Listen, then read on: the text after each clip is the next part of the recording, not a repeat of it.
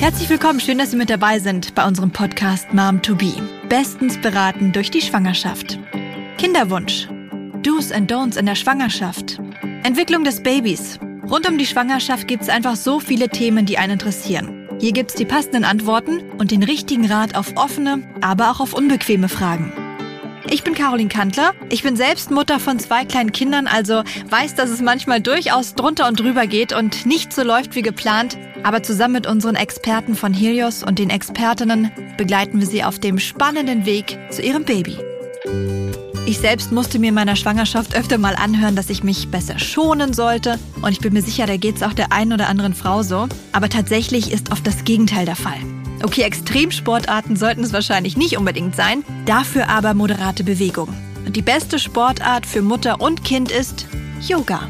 Yoga in der Schwangerschaft. Das besprechen wir in dieser Episode mit Luisa Marie Müller. Sie ist Diplom-Yoga-Lehrerin und zertifizierte Yogatherapeutin und zwar am Helios Klinikum Aue. Schön, dass Sie mit dabei sind. Ja, hallo, schön, dass ich dabei sein darf. In dieser Episode klären wir, welche Übungen Sie als Vorbereitung auf die Geburt machen können warum Sport generell erst ab der 14. Schwangerschaftswoche empfohlen wird und wie Sie sich, aber auch Ihr Baby vor der Geburt optimal entspannen können. Und zwar mit Geräuschen, die Sie selbst mit Ihrer eigenen Stimme machen können. Liebe Frau Müller, warum ist Yoga in der Schwangerschaft eigentlich so gesund? Also Yoga in der Schwangerschaft ist gesund, weil A, bewegen sich die Schwangeren dadurch trotzdem noch. Ja, also es ist ja oftmals, dass die Schwangeren sagen, oh, dann kann ich nichts mehr machen und mein Sport fällt weg und ja, die Bewegung ist eingeschränkt und Schwangeren-Yoga ist sehr sanft, sehr ruhig und gibt einfach da nochmal einen Raum, dass die Schwangeren sagen, ja, ich habe was für mich wo ich mir den Abstand auch nehmen kann, ne, von zu Hause, von den ganzen Dingen, die sich sonst da drumherum noch verändern. Der Körper wird optimal vorbereitet mit ganz sanften Übungen auf die Geburt. Ne, das Becken wird geöffnet, die ganzen inneren Strukturen werden auch ein bisschen gedehnt. Ja, und auf energetischer Ebene sieht man auch, dass es zum einen nochmal eine ganz andere Verbundenheit auch mit dem Baby herstellt, auch mit dem Körper in dieser Phase. Ne? Die Frau erlebt sich ja dann doch nochmal ganz anders.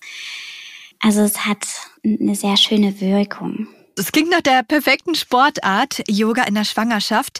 Was sagen Sie denn einer Frau, die vorher möglicherweise gar keinen Sport gemacht hat und sich jetzt nicht ganz sicher ist, ob sie direkt in der Schwangerschaft mit Yoga anfangen kann? Also ich gebe ihr auf jeden Fall den Tipp oder die, die, den Impuls mit, dass sie es versucht. Ja, dass sie es versucht und dass sie vielleicht sogar im Einzeltraining zu mir kommt. Na, dass sie erstmal schaut, okay, was ist denn jetzt gerade möglich? Was kann mein Körper? Welche Ressourcen hat er auch gerade, gerade wenn kein Sport gemacht worden ist? Und dass sie ganz sanft anfängt. Ne, also wirklich Dinge macht, die auch im Alltag, also Bewegungen, die auch im Alltag sehr oft vorkommen. Und dann kann man das steigern. Ist wahrscheinlich auch eine niedrigere Hemmschwelle, ne? wenn man erstmal nur mit Ihnen trainiert und nicht so viele Frauen mit dabei sind. Ja, ganz interessant. Jetzt gibt's ja die unterschiedlichen Schwangerschaftsphasen. Also die Schwangerschaft ist unterteilt in Drittel, in die sogenannten Trimester. Was muss ich denn da beachten in den unterschiedlichen Trimestern? Also man muss zum einen, was man, egal in welchem Trimester man ist, man muss immer beachten, dass keine Bauchlagen praktiziert werden und keine starken Drehungen, da der Druck auf das Baby sehr erhöht wird. Auch direkt am Anfang schon, auch wenn man noch gar keinen Bauch sieht? Hm. Weil man weiß ja nicht, wie liegt das Baby, wie ist alles angeordnet, wie ist die Plazenta vielleicht auch. Gerade so bei Vorderwandplazenta, da ist das immer noch ein bisschen schwierig. Und das tut dann auch weh. Also man sollte sowieso nicht vor der 14. Schwangerschaftswoche anfangen. Das Risiko, dass es zu einem Abort kommt, ist sehr hoch. Ja, und deswegen werden keine Bauchlagen praktiziert, um diesen Druck. Abort haben Sie gerade angesprochen, das heißt Fehlgeburt oder was heißt das? Ja, genau. Dass das Baby halt einfach sich noch nicht festgesetzt hat und dann abgeht. Ja, und Bauchlagen können das natürlich fördern. Jetzt gibt es ja viele Frauen, die unter Schwangerschaftsbeschwerden leiden, wie zum Beispiel Dehnungsstreifen oder ich selbst hatte auch äh, Wassereinlagerungen, was natürlich unangenehm ist, wenn die Schuhe nicht mehr passen oder man die Uhr nicht mehr tragen kann. Was kann ich denn hier machen? Also hier werden jetzt aus dem Yoga heraus ganz viele Umkehrhaltungen praktiziert. Das heißt, dass man ähm, sich zum Beispiel auf den Rücken legt und die Beine einfach nach oben streckt. Also da kann man ganz viel machen. Viele Drehungen. Drehungen sind sehr entschlackend. Aber Drehungen aus der oberen Brustwirbelsäule heraus. Deswegen ist es immer gut, wenn man wirklich auch einen Yogalehrer im Raum hat, ne, der dann wirklich sieht, wo kommt die Drehung her ne, dass die eben nicht aus dem Bauchraum herauskommt, sondern aus der oberen Brustwirbelsäule. Drehungen kann man machen, man kann ganz viele Massagegriffe auch anwenden. Die gebe ich meinen Schwangeren auch oft mit, ne, für zu Hause mit dem Mann oder mit einer Freundin, dass man sagt, okay, ich gehe mal an die Handgelenke oder an die Beine. Wie kann er da ganz konkret helfen? Also was für Anweisungen muss ich dem Mann dann da geben, wenn ich gerade Yoga praktiziere? Also ganz einfache Dinge, ja, wie zum Beispiel, dass die Frau einfach den Ellenbogen mal aufstellt, ne? der Unterarm ist aufgestellt und dann in so einem, als wenn man was ausringt. Und so wird dann vom Handgelenk zum Ellenbogen dieser Arm, der Unterarm eben ausgerungen sozusagen. Und das ist auch für die Männer einfach umzusetzen, denke ich. Großes Thema ist ja auch der Beckenboden, sowohl in der Schwangerschaft als auch dann während und nach der Geburt. Viele fangen erst danach an, den Beckenboden zu trainieren. Macht es denn auch Sinn, schon vorher mit Stärkungsübungen anzufangen? Also sanfte Stärkungsübungen, ja, also da muss man wirklich aufpassen. Und man muss immer unterscheiden oder sich die Schwangere anschauen. Ja, wenn sie jetzt aus dem Sportbereich kommt und schon total gut trainiert ist und eine gute Bauchmuskulatur hat, hat sie auch eine gute Beckenmuskulatur im Beckenboden. Da sollte man mehrere oder überwiegend Lockerungsübungen machen und weniger in die Stärkung gehen. Warum? Was, was kann das für einen Nachteil haben, wenn man einen zugestärkten Beckenboden hat? Das ähm, kommt dann zu Problemen bei der Geburt, also mit dem Thema Loslassen dann kann sich vielleicht der Muttermund nicht richtig öffnen. Es ist alles zu fest und dann ist zu wenig Platz. Ja, und ansonsten, was ich immer auch mit meinen Schwangeren mache, ist eine ganz einfache Übung, die kann man immer und überall praktizieren, dass man den Beckenboden immer mit der Ausatmung festhält oder aktiviert und mit der Einatmung wieder loslässt.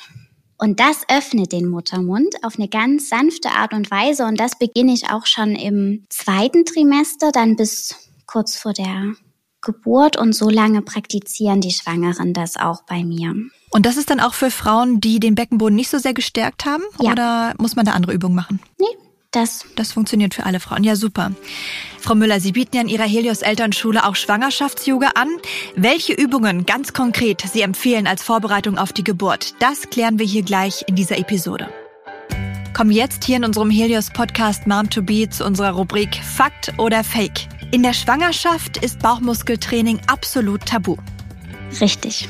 Das ist ein Fakt. Bauchmuskulatur sollte nicht gestärkt werden, da es auch den Druck auf das Baby erhöht und somit auch Schwierigkeiten bei der Geburt können sich da entwickeln. Welche Schwierigkeiten sind das? Die Frau hat Schmerzen, zusätzliche Schmerzen kann nicht loslassen. Oder das Baby, wenn es sehr gedrückt wird, hat es keinen Platz, auch sich zu entfalten. Also es kann zu einer komplizierten Lage kommen im Bauch, was dann auch wieder Probleme bei der Geburt aufwirft. Also halten wir fest, Bauchmuskeltraining in der Schwangerschaft, das ist absolut tabu. Welche Übung können Sie dann als Vorbereitung auf die Geburt ganz konkret empfehlen? Also auf jeden Fall eine Übung, die sich Katze und Kuh nennt. Die ist auch sehr, sehr bekannt.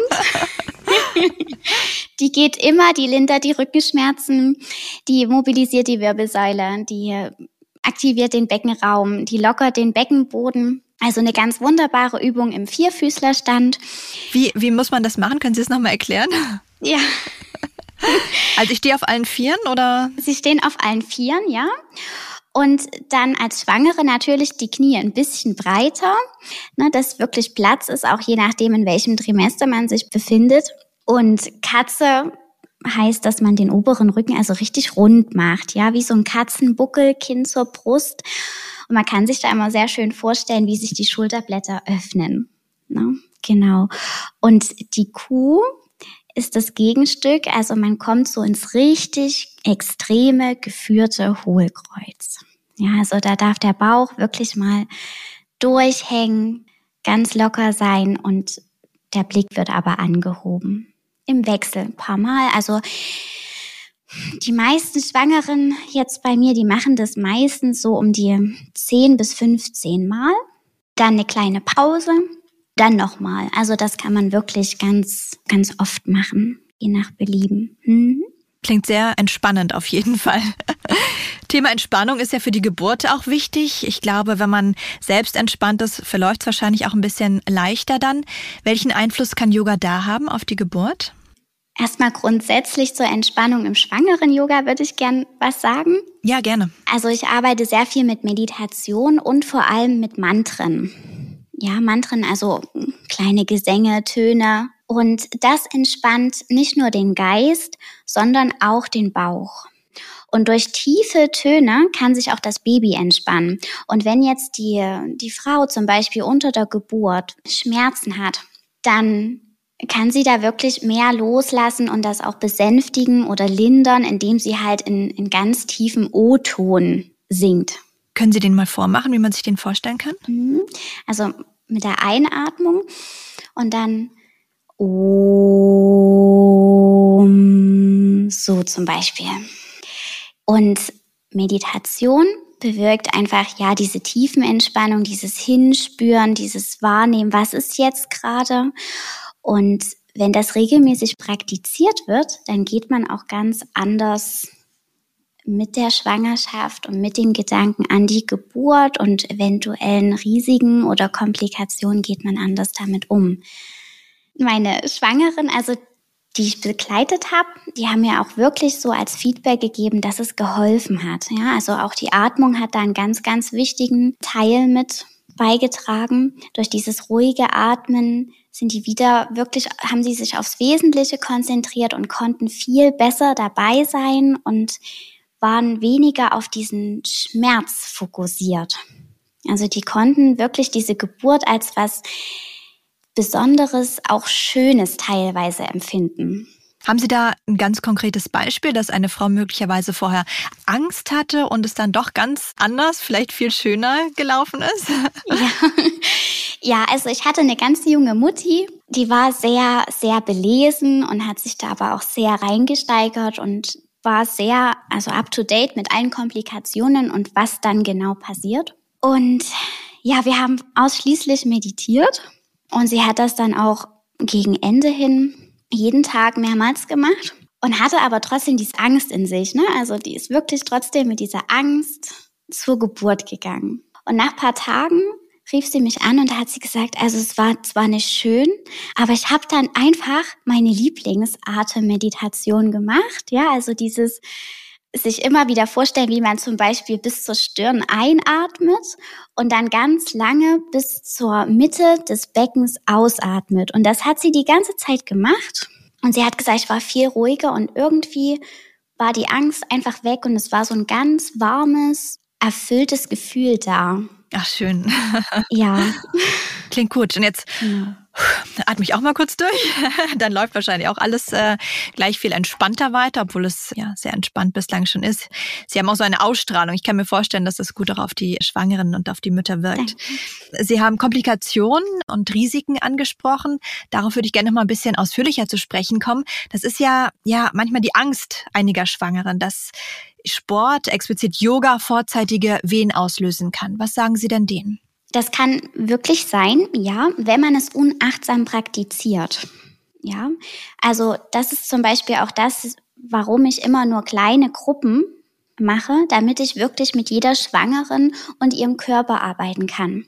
Und man muss sich immer erstmal angucken, wie ist mein Körper geschaffen? Ja, ist es jemand, der sehr schlank ist zum Beispiel? Ne? Oder jemand, der doch ans Übergewicht neigt. Also darauf kann man zum Beispiel schon eingehen. Und dann gibt es Übungen, die wirklich nur im ersten Trimester praktiziert werden sollten und welche die dann gegen wirklich Ende der Schwangerschaft, weil die dürfen wen ja dann auch hervorrufen. Aber ansonsten gibt es ganz klare Auflistungen, welche nicht gemacht werden dürfen. Und Beckenbodentraining zum Beispiel oder sehr, an, sehr anstrengende Übungen dürfen auch nicht gemacht werden, weil die Wehen hervorrufen können. Und deswegen gehe ich immer ins Gespräch und schaue mir den Körper an, schaue mir die Yoga-Erfahrung an, die Sporterfahrung und passe das an. Frau Müller, jetzt haben wir über die Schwangerschaft gesprochen, auch über die Geburt. Inwieweit macht es denn Sinn, Yoga auch nach der Geburt weiter zu praktizieren? Das macht sehr viel Sinn, weil man ja mit Yoga wirklich also die Tiefenmuskulatur unheimlich stärkt und ganz besonders auch den Beckenboden wieder trainieren kann. Aber alles wirklich auch mit, mit einer gewissen Ruhe und mit einer Zeit, die der Körper ja genauso braucht. Ne, und gerade nach einer Schwangerschaft dauert es ja, bis sich alles auch wieder so ein bisschen normalisiert, wie der Körper sich wieder, sag ich mal, in seinen vorherigen Zustand zurückgebracht hat. Und Yoga schafft dort diesen Raum, gibt dort diese Zeit. Und deswegen persönlich finde ich es sehr gut, wenn man nach der Schwangerschaft direkt wieder anfängt mit Yoga. Das heißt, nicht sechs Wochen warten nach der Geburt, wie es ja viele Ärzte beispielsweise raten, sondern man kann gleich ein paar Übungen machen? Man kann gleich ein paar Übungen machen, die sich aber beschränken. Also man macht wirklich dann eher so Atemübungen also mit diesen sechs Wochen, das sollte man einhalten, wenn man wirklich nur Schwangeren-Yoga gemacht hat. Wenn eine Schwangere schon viele Jahre oder eine gewisse Zeit vorher schon Yoga praktiziert hat, kann die durchaus auch in der, also vier, fünf Wochen danach wieder anfangen, nach der Geburt. Aber sonst dürfen die sechs Wochen gerne eingehalten werden. Klingt doch auch ganz gut. Eine kleine Pause erstmal, ne? Genau dann macht man eben Atemübungen, ne, um vielleicht auch ein paar stärkere, kräftigere Atemübungen, wo man wirklich mit Kraft mal in den Bauch hinein atmet. Und das kann man ja dann alles auch steigern. Und wenn die sechs Wochen vorbei sind, was muss ich sonst bei der Rückbildung beachten? Ähm, also man muss immer schauen, wie die Bauchmuskulatur sich auch wieder aufbaut, ne? dass man da wirklich sanfte Rückenübungen macht. Man kann dann wieder auf dem Bauch liegen, aber das sollte man auch in einer Stunde auf ein bis maximal zwei Übungen begrenzen, die noch nicht sehr anstrengend sind. Also man steigert das. Man beginnt mit einfachen, sanften Bauchmuskelübungen, Beckenbodenübungen, die haben den Hauptteil und auch was den Rücken wieder stärkt. Jetzt habe ich zum Abschluss noch eine Frage. Wie geht es denn Frauen mit unerfülltem Kinderwunsch? Inwieweit kann Yoga da helfen? Da kann Yoga auffangen. Also ich habe tatsächlich einige Frauen schon begleitet, die einen unerfüllten Kinderwunsch hatten, beziehungsweise auch einige Fehlgeburten schon durchhaben. Da hat Yoga geholfen, überhaupt nicht mit Übungen, sondern einfach wirklich so in dieses, ins Gespräch gehen. Wirklich mal auch so diese Annahme praktizieren, diese Annahme von diesem Moment diese Annahme auch von den Gefühlen, die da so da sind. Und dann aber wirklich auch dahinter zu gucken, ne? sich auch zu fragen, warum ist es vielleicht jetzt so und was hat es vielleicht auch wieder für positive Seiten. Also da macht man ganz, ganz viel im Yoga über dieses, ja, man sagt jetzt Mindset. ne, um diese gedankliche Ausrichtung, diese innere Haltung. Sie haben da wahrscheinlich gerade ein Beispiel im Kopf, oder? Hat es dann am Ende geklappt noch mit dem Kinderwunsch oder mit dem Kind? Ja, also tatsächlich, das war wie so ein kleines Wunder. Ich kannte sie schon sehr lange und sie hatte schon zwei Kinder. So war das nicht. Ne? Sie hatte schon zwei, aber das war noch mal ein ganz, ganz großer Wunsch von den beiden, dass sie eben noch ein drittes Kind bekommen. Das hat einfach nicht geklappt über sehr lange Zeit und in anderthalbes Jahr haben wir da auf jeden Fall miteinander meditiert, sag ich mal. Und dann hatte sie noch mal so einen Moment, wo es ihr wirklich schlecht ging. Dann war sie auch sehr zurückgezogen und dann haben wir uns getroffen, hatten noch mal eine Sitzung, hatten wirklich eine ganz ausgiebige Meditation und zwei Wochen später rief sie mich an und sagte, oh, ich bin schwanger, ich bekomme Trillinge. so kann es dann auch gehen. Zu viel Yoga praktizieren. Es sind wirklich, es sind wirklich Drillinge geworden, ja. Es sind gesund. Es hat sie hat auch gesagt, es war eine schöne Geburt, also es waren keine Komplikationen. Es war wirklich so ein kleines Wunder. Hm. Wie schön. Also, dann halten wir mal fest. Yoga ist wirklich die perfekte Sportart, egal ob jetzt während der Schwangerschaft, unter der Geburt oder eben auch danach. Und wenn es auch nicht klappen soll, vielleicht sollte man mal Yoga machen. Vielen, vielen herzlichen Dank für das äh, Gespräch und Ihnen alles Gute. Sehr gerne. Ihnen auch. Danke. In der nächsten Episode geht es um die Frage, woran merke ich eigentlich, dass es losgeht? Viele Frauen sind sich nämlich ein bisschen unsicher und fragen sich, wie fühlen sich eigentlich echte Wehen an? Und wann muss ich spätestens ins Krankenhaus fahren? Spannendes Thema auf jeden Fall. Sie erfahren alles dazu in der nächsten Folge. Danke fürs Einschalten. Schön, dass Sie mit dabei waren. Unseren Podcast Mom to Be können Sie natürlich gerne weiterempfehlen. Mehr Infos finden Sie auch online unter momtobe.de.